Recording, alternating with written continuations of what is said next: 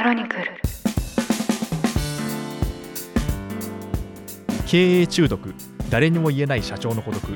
この番組ではなかなか人に言うことができない社長の悩みについて語っていきながら大変だけどそれでも楽しい社長という仕事のありのままの姿をリスナーの皆さんにご紹介していきます。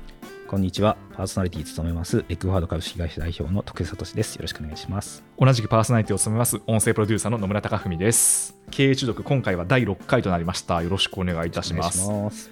前回ですねあのまさに社長の孤独と喜びっぽい話をしていただいたんですけど、はい。プロダクト開発の話でしたねそうですね。はいまあ、やっぱりない価値、まあ、世の中にまだ生まれていないサービス、プロダクトを世に出していく、まあ、これは本当に特に創業初期の一番のダイナミズムであり面白みでもありますが、まあ、それゆえ孤独というか、まあ、ほぼ売れないので 苦労というかそうですね。はい、まあ、孤独はありますよねっていうええ。話です、そうですね、はい。ただまあ最後に喜びもあるっていうね話をそうなんです。だからこそねあの本当にそこが市場に受け入れ始めた時は喜びがありますよね。そうですね、うん。はい。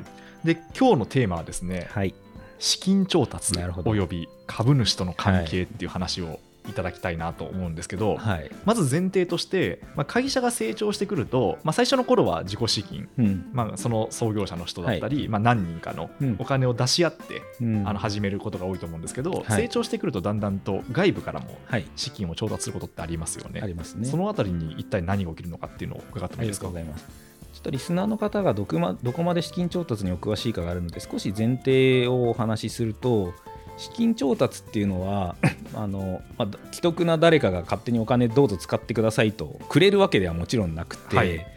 えーまあ、エクイティの調達、まあ、株式で調達するというものは例えば一番創業初期は100%創業者なり創業チームが株式を持っていますが、はい。まあ、これぐらい大きくなる価値がある会社なので何パーセント相当分を、まあ、あのこれぐらい価値があるのでお金と、まあ、要は引き換えにして、はい。えー例えば将来100億円になるから企業価値100億円ですと。で10%渡すので100億円の10%の10億円をもらうと、まあ、めちゃくちゃ単純化していくと、はい。資金調達ってそういうことです。これがエクイティの調達というものですね、はい。でそこがベンチャーキャピタルから調達するのか一番最初初期はエンジェルと呼ばれるような個人投資家から調達したりとか、えーまあ、CVC と呼ばれるような、まあ、企業の中のベンチャーキャピタルから調達したりとか、まあ、いろんなパターンがあります。あるいはあのデッドと言ったりしますがあの借金で借り入れで、はい。えー調達。する、まあ、これも一つの調達だったりしますね。うん。で一括りに資金調達っていうんですけどもかつなんか資金調達できたら偉いみたいな話はもちろんあるんですが、はい。あのまあ、なぜかというとまず創業初期というのは、まあ、これまで申し上げている通り大体事業がうまくいかなくすぐ瞬間垂直で立ち上がることというのはないので、はいはいまあ、お金が基本的にはあの手持ち資金だけで成り立つケースはほぼ、うんほぼ、まあ、非常に少ないはいでそうなってくると中長期的に成長する前提で、まあ、その将来の期待価値を前提として、まあ、今お金を、まあ、エクイティ株式で調達するか、まあ、貸してはね大体銀行は貸してくれないんですけど、はい初期は。えっていう、まあ、そういうものです。まあ、まず前提としての構造がこういうことです。えはいで一番最初の初期にあのどういうことが起こるかっていうことなんですけど、はい。まあ、あのエクイティ調達の前に一番借りやすいのはなんか公庫とか、はいはい。ああいう、まあ、地元の金融機関とかで、まあ、ええ数百万とかだったら結構今創業しなんとか融資とかあって、うんうん。まあ、貸してくれるんですけど、はい。まあ、そんなに何千万とかはやっぱ貸してくれないんですね、ええ。当然事業としての将来性も会社との信用もないので、はいまあ、あの要はそれだけでは基本的に事業あの本当に個人事業主のレベルでやっていくのであればいいですけど、うん。もうちょっと会社としてやっていくには難しいですと、はい。そうなってくると、まあ、初期で投資家から、えー誰どなたから資金調達するかっていうのが結構大事です。であのよくある失敗例がですね、はいいきなり来ました。はい。まあ出してほしいじゃないですか。はい。喉から手が出る方欲しいですよね。もうあの来月か3ヶ月後か資金ショートすると、はいはいで、まあ、株でお金を出してもらうんですけど、えお金を出すっていうことは、はい。まあ口も出されるケースが多いんですね。まあすごく当たり前のことを言ってるんですけど、はいはい。えまああのボランティアではい。お金これ勝手に使っていいよ、何の報告もしなくていいよっていう投資家はまあやっぱり少なくて、えはい。やっぱり出すからには成功してほしいのでいろいろと、まあ、良かれと思って、えまあ、口を出すという言葉が悪いですね。アドバイスをいただきます。そうですね、うん。あ ちょっとオブラートすみましたそうですね。なんですけど、はい。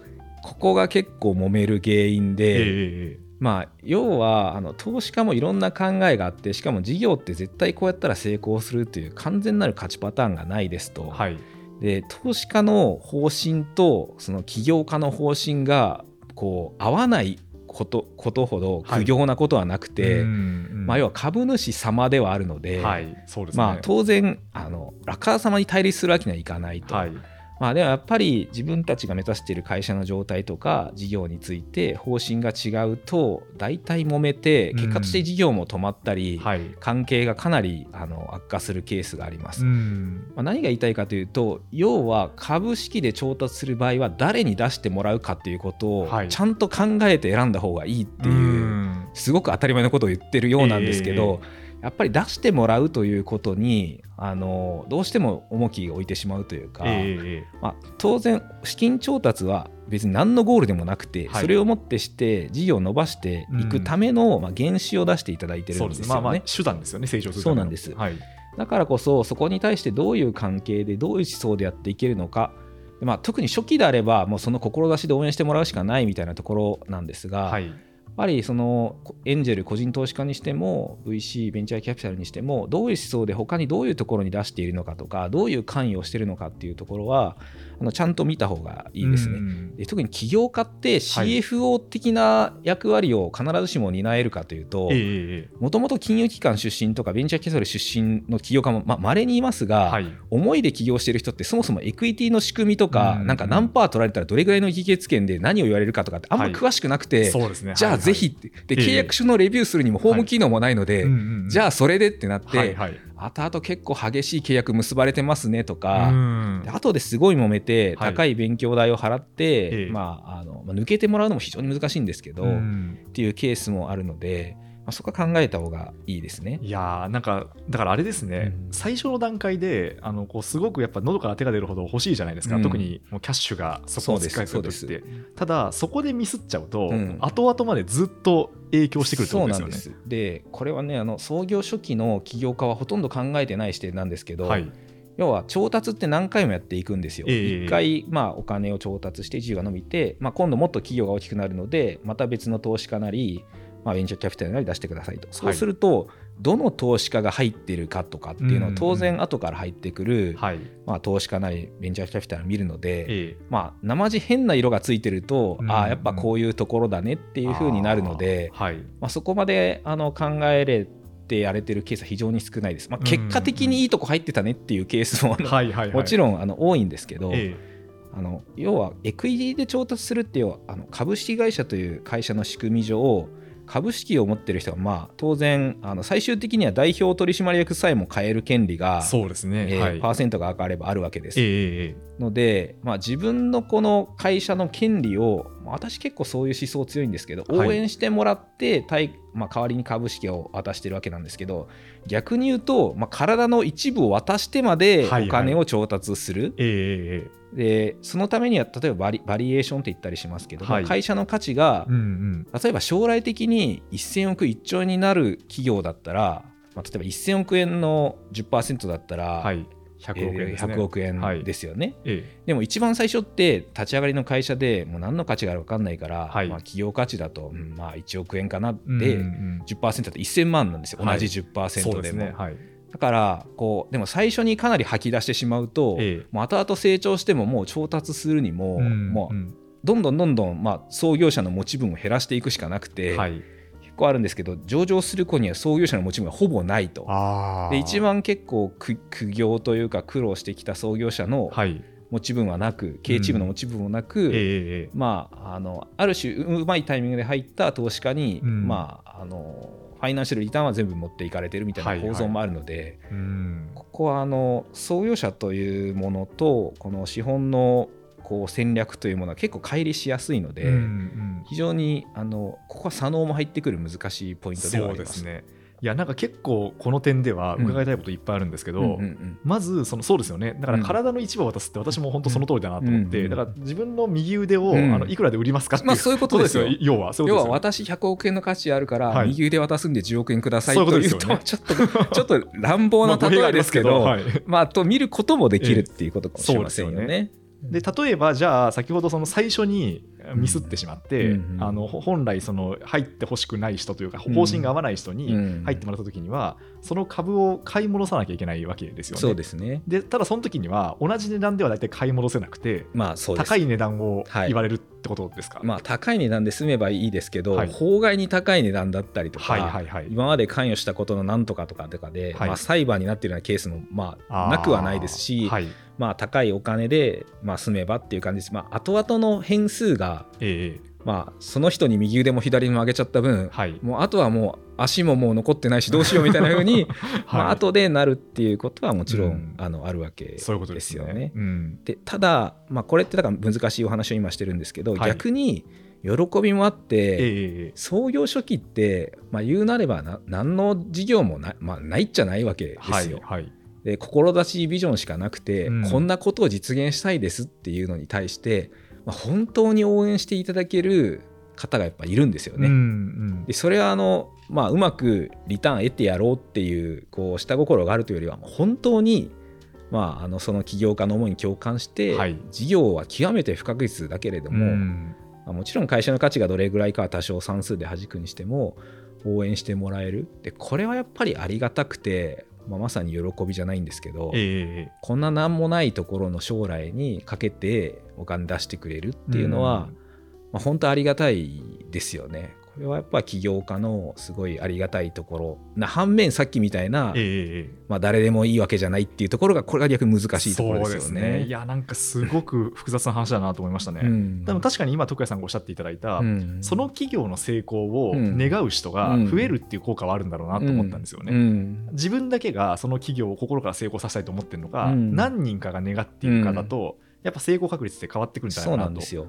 でやっぱりあのエクイティ調達することによって、まあ、自分一人が頑張ればいいやっていう会社からやっぱりいろんな投資家株主の方々に、まあ、ちゃんと価値を返さないといけないというか、はいはい。まあ、要は未来に自分たちの未来に投資をしてくれてるわけなので、うん。まあ、現状に投資してないんですよね。未来に投資をしてるので、はいはやっぱりその未来の価値成果を何としても実現してうん。返さないといけないっていうそういう、はい、あのところはありますよね。そうですね、うん。ちょっとだけそのなんていうかさっき徳谷さんがあのおっしゃったことに対して私もあの気になることが多かった。ぜひぜひ。いくつか個別に聞いちゃうんですけどもちろんです。例えばその経営者の方がそのエクイティの仕組みとかその、まあ、CFO 的な知識を、まあ、知らない方も多いっていう話をうん。されたじゃないですか、うん。その時ってどどうするんですか？あのやっぱ助っ人を呼んでくるんですか？その時だけまあ、一番最初の初期ではい。CFO がいきなりきいるケースはやっぱりあのスタートアップ我々たくさん支援してもま稀です。はい。あの結構創業者の方で、まあ、勉強されてるも含めて知見がかなりある方だったり、まあ、あの知り合いの創業者とか、はい。起業家にいろいろ聞いてやるケースももちろん、あのありますが CFO がやっぱ入ってくるのはもうちょっと後のフェーズなんですよね、ええ。一般でいくと。はいで本当に創業者の創業チームに CFO 的なねあのバックの方がいればいいんですけどなのでそうするとどうするかというと、はい。やっぱりその仲間周りを頼るかやっぱ信頼できる投資家を人づてで探して、あー。でそういう投資家だったり VC の人信頼できる方は当然そのあたりの仕組みに長けてるので、はい。まあ、その方々にアドバイスをいただきながら、うんうん。まあ、資金政策というか調達を考えていくケースは多いと思います。うん。で最初いい方とのご縁があったスタートアップは、まあ、シザ上げとかも含めて、シザーゲはい。まあ、要は赤字なんですよね、ええ。で目先の黒字をなんか追うとか、はい。明日の売り上げを追うとか。でも投資家は別にそこに期待してるわけじゃなくて、うんうんうんなんか今日の赤字を1円減らすより、はい。君にはもっと未来作るべきことがあるでしょっていう話とか、まあ、今のトラブルシューティングばかりに時間使ってたらやっぱり将来的にどうしていくのかそこを踏まえて、まあ、リソースもまあ割くべきだっていうまあ結局未来軸で話を常にしていただけるはい。えーそういうやっぱ素晴らしい投資家もいるので、うん。本当はね誰々と誰々は良くてこの人は評判悪いですよって話をここでしたいぐらいですけど ちょっとそこはあのさすがに差し控えますけれども、まあ、やっぱりこういう投資家の業界ではいろいろ名前が良くも悪くもまああったりするケースはあるので、そこの調達は実はあの結構大事かなとは思いますね。じゃあやっぱり本当に最初に、うんあのまあこれはその直接投資してもらわなくても、うんアドバイザーという形でもいいんですけど、うん right person に当たるっていうのがそうなんですよすごく大事ってことですね。で right person に当たるの大事なんですけど、はい難しいのが会社員で所属してたら、はいじゃあラ right 投資家の right person に会えるかというと別に会えないんですそうよね。なんですよね。わかんないいやですよね。本当会えなくて、ええ著名だったらいいかっていうと、まあ、必ずしもそうでもなかったりするんで、はいはい。ええやっぱりここは自分の足で稼ぐとか、うんうんやっぱり周りの、まあ、起業家なり投資家なりにいろんな話を聞いてあとやっぱりこれあのお互い、まあ、さっき野村さんが右腕を渡すって話ありましたけど、はいまあ、自分のこの株式体の一部を渡すので本当にこの人でいいかっていうのはあの創業者起業家自体も見極めないといけないんですね。はいはい。口ではいいことを言う人でもやっええぱ実態は違うというケースもあって、うん。まあ、そこで見極められるか。でもこれが難しいですよね。経験が実際ない中うん。で,、そうですね。この人は言ってるだけだなってやっぱなかなか現実難しいので、はい。まあやっぱり人づてで right person に当たれるかっていうのはすごく大事ですけど、うん。でも right person は、まあ、要はたくさん投資先がある中でなぜこの人に投資するかっていうと別の回で申し上げた気もしますが、まあ、それはなんか一見の事業モデルとかじゃだけじゃなくて、はい特に一番最初の early のフェーズは、まあ、やっぱりその起業家なんですよね。うん要は人に投資をしていて、はい。この人は本気なのかとか、うん本当に目指している世界があるのかとか、まあ、しんどい時にぶれないかっていうあの別の回でなんか8年か10年かピボットしてたっていう話してた。話しましたけど、はい。まあ、この間面白かったのは彼はアメリカで起業したんですけど、ええもうご飯が食べれなくてえ残飯を食べてたと、えええそうなんですか。まあ、別にそれがいいいいわけじゃないんですよ、ええあのええまあ、やっぱりそれでもこの事業をやりたいとはい。いうぐらいの思いがあるとか、うんまあ、あのエクアド初期の苦労もいろいろ話しましたけど、はい。まあ、結局あの事業はピボット多少変わっていくものなので、うんまあ、それぐらい志があのあるかっていうのはやっぱ見られますよね。ああ、そうですね。まあ、その辺の仕組みも理解しながら調達するあの調達おめでとうっていうのはもちろん素晴らしいことなんですけど、はい。やっぱり自分の持ち分を切り売りしてる、まあ、体を売るまでではないですけど、うん。っていう感覚とやっぱり応援してもらって大変ありがたいし期待に応えるってこの両方の感覚を持っていくことが、まあ、起業家創業者としては非常に大事なのかなとは思いますね。そうなんですね。はい、あとなんかその多分今の話に共通するかもしれないですけど私がすごい不思議だなと思うのはその値付けっていうんですか、うんうん最初の頃って、はい。何年後にいくら儲かりますって、もう極めて分かんないじゃないですか。わかんないですて。かまあ大体そのこれこの表に書いてあるこれってうん本当なのって話になりますよね。なりますよね。なりますね。でそうただそれでもその今の会社の価値があのいくら、まあ、例えば10億円だとすると10億円で、うんそのうちの10%はじゃあ1億円ですはいっていう値付けをしなきゃいけないんですけど、それってなんていうんですかねあのこう根拠があるのかそれともなんか何でしょうかね。た互いのなんかあうんの呼吸で決まってるのかそのあたりっていかがなんですか？あの形式上根拠はあります。はい。お互いに何の根拠もないとさすがにですけど、え実態はまあ鉛筆なめなめというか、えはい。まあこんなもんでしょうかね。はい。頑張るも含め、うんうん。みたいなところで着地するケースが特に初期は多いです。はい。で当然シリーズが進んできて上場が近づいてくると、まあ、PL なりが引かれえてえ。その事業計画がどうでその内訳の KPI がどうなっていて、環境のによって、まあ、リスクシナリオと、はい。まあ、ポジティブシナリオととかっていうところをベースに出す、まあ、あの企業価値の算定の方法は、まあ、ちょっとこういうあのそれを話す回ではないですが、はい。DCF で出すのかとか、はいはまあ、あの PR とか、まあ、いろんな方法があるんですけども、そうですね。あのファイナンスの教科書をぜひ読んでいただいて。そうですでも初期って結局、はい。意味ないんですよ、うん。まあ、事業が変わるし、はい。数字も変わるので、ええまあ、ので将来的にこれぐらいの会社になりますっていうので、はい。期待してください、まあ、なのでやっぱ一定の上限超えないですよさすがにそれでは、うんうんうん。でもそういうベースでまあ分かったというので、まあ、信じるかどうかっていうはいはい。とこですよね。うん。だからあのベンチャー投資とかって、まあ、10個投資して10個当たる人っていない。どんだけ素晴らしいベンチャーキャピタルでも、はいそれってやっぱ不可能なんですよね。うんうんで10個当たってすごい大きいのは1個当たるでも素晴らしいことで、はい。やっぱそれぐらい不確実なことに起業家はチャレンジしているし、うん投資家としては不確実な中で投資をしているので、まあ、要は、まあ、全部が全部計画通りいく前提ではそもそもないんですけど、はい。まあ、そのうちやはり一定の割合が本当にその計画通りあるいは計画以上に進めば成り立つと、うん。まあ、そういう構造の中で大体の相場感はある程度は決まっているかなというところですね。うん。それもやっぱりその実績がある人だったりその創業メンバーに割とこう流し入れた人のバリュエーションと無名な人のバリュエーションってやっぱ全然違うわけですよ、それはねおっしゃる通りでしてやっぱり流し入れているまあ流し入れてるっていうのは単に有名ですだけじゃなくて、はい。まあ、この人がいることによってこのチーム、まあ、この経営チームこの会社の成功可能性が上がるだろうというふうに、まあ、それは実績も、まあ、いろんなスキルとか力とか人脈も含めて判断されれば、まあ、それは担保されやすいです。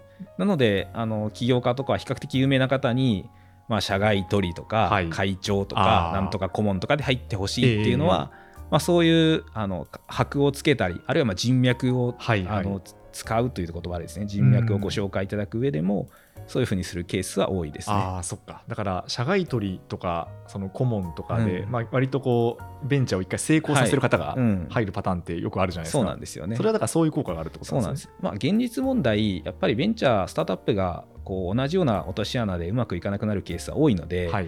まあ、成功させてたり、失敗させたり、まあ、失敗もそうですね、はい。そういう方がいた方が、うん何にも何のルールも分からず、いきなり、まあ、武器も何もなくいくぐらい、当然成功角度はまあ上がりやすいとは思うので、はいまあ、それは投資家としては妥当なあの判断かなとは思いますうね、ん。であとは、はい。あの要注意なのは、はい。あの個人投資家だったりエンジェルの場合はその人を見たらいいんですけどベンチャーキャピタルから調達する場合は、はい。あのこれは私も VC の業界本当素晴らしいと思っていて否定するわけでは全くないんですけど、えまあ、特に CVC あの企業の中のベンチャーキャピタルとかもそうなんですけど、ええ。えまあ会社員的な VC だと移動したりとか、はいはいはい。変わったりとかええ。あるんですね。担当者がってことですね相手の。そうですそうです。のでこの担当者とすごく意気投合したけど、はい。その担当者は来年の4月になったらいなくなりました。とか、あるいはあのこれはしょうがないんですけどいわゆるあの企業の中の VC みたいなものだと投資の目標があったりするんですよ。はいはい。あこんだけの金額を投資しなきゃいけないそうですそうです。あの要は5年後のリターンってわからないじゃないですか、はいはい。だからとりあえず今期にあと何億円投資しないといけないみたいな、んあるいはもう予算いったからどんだけいいあのスタートアップでも投資できないみたいな、はい。なんだかなと思うんですよ。3月になって予算余ってるから投資させてくださいみたいな。確かに。なんか違うんじゃないかと思うんですけど、はいはいはいであのこれは別にそういう会社が悪いとか言ってるわけじゃなくて、ええ。まあ、そういう構造もちゃんと理解した上で、うんうん。まあ、相手を選んだ方がいいですよっていう、はいはい。あの偉そうにわけでは全くないんですけど、うん。結構そのあたりが、まあ、人によるところもやっぱりあのあるのえで、ええ難しいですよね。ベンチャーキャピタルの投資してる方々が起業したことあるかっていうと、起業したことある人はやっぱごく一部なんで、ああそうですよね。あのそこはだから両方リスペクトを持った上で、うんうん。まあ、お互いにこうちゃんと選べるような構造だといいなとは思います、ね。そうするとその確かにこう多分起業家の培ってきた経験とベンチャーキャピタルとか CVC の方の経験って多分全然違うと思うんですよね。でそのベンチャーキャピタルとか CVC の方の経験が生きる場面があるとしたら他の情報っていう感じなんですかね他社の情報とか。これはもうめちゃくちゃ生きて、もうはいこれ話だけで3話ぐらい話せますけど、はい要はフェーズに応じて経営上どういうことが起こるかとか、うんうんうん。まあ、他の調達先を例えば、あのどういうふうに、まあ、口説くもそうだしどういうエクイティのストーリーを描くかのサポートもあるし、うんうん。まあ、いろんな人事とか事業面のサポートもあるし顧客顧客お客様の紹介とかもあるし、まあ、機能としてはすごくいろんなあのサポートがあり得ます。はい。でやっぱりいい VC が入るとやっぱりその成功、まあ、上場の確率は非常に上がったりもしますし、うん。これは本当に VC さんによってもうピンキリかなというのはあります、そうですね。うん。今ちょうどエクイティの話を中心にいただいたんですけど、デッド借り入れの方もやっぱり心がけることってあるんですか？借り入れはですね、はい。まあ、特にあの金融機関さんが何を見るかというとですね、はい。エクイティ株式は将来見るんですけど、はい金融機関さんは将来見なくてですねはい。過去しか見ないんですっていうと 怒られちゃうのでちょっとあの リスリスナーの方本当にあの悪意はないんですけれども、まあ、ただ特徴としてとですね構造ととして。本当にです、はい。あの将来の価値がいくらかとか全然そんなの関係ないんですよ、はいはい。まあ過去の財務諸表。ええええええ。で、まあ、基本的には今って財務省を入れると大体あの予診の方で、はい。まあ、大体点数とか予診ランクが出るんですね、ええ。まあ、要は倒産の確率が過去の財務諸表。大体財務諸表を3期分出してください、はい、創業初期3期経ってないんですないじゃないですか3期も。なので大きいところはなかなか貸してくれなくて、はい。じゃあまあ前期分だけでうん。で前期分のまあ PL を基本的には見るんですよね、はい。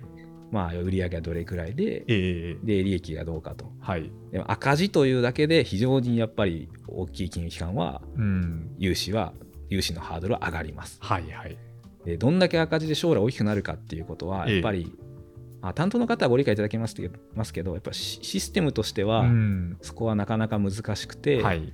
まあ、あの直近の余震でいくとまあこれぐらいですねっていう形で、まあ、やっぱりあの当然あのお金を貸すというのもリスクを、えー取って貸していて、はい。まあ、リターンとして金利を取ってるわけなので、うん。まあ、妥当な判断なんですけど、まあ、やっぱりあの過去の財務諸表しか見ていただけない。だから、特に創業初期で銀行からバンバン調達するっていうケースはやっぱ非常に少ないというか、まあ、うん難しい構造的に、はいはい。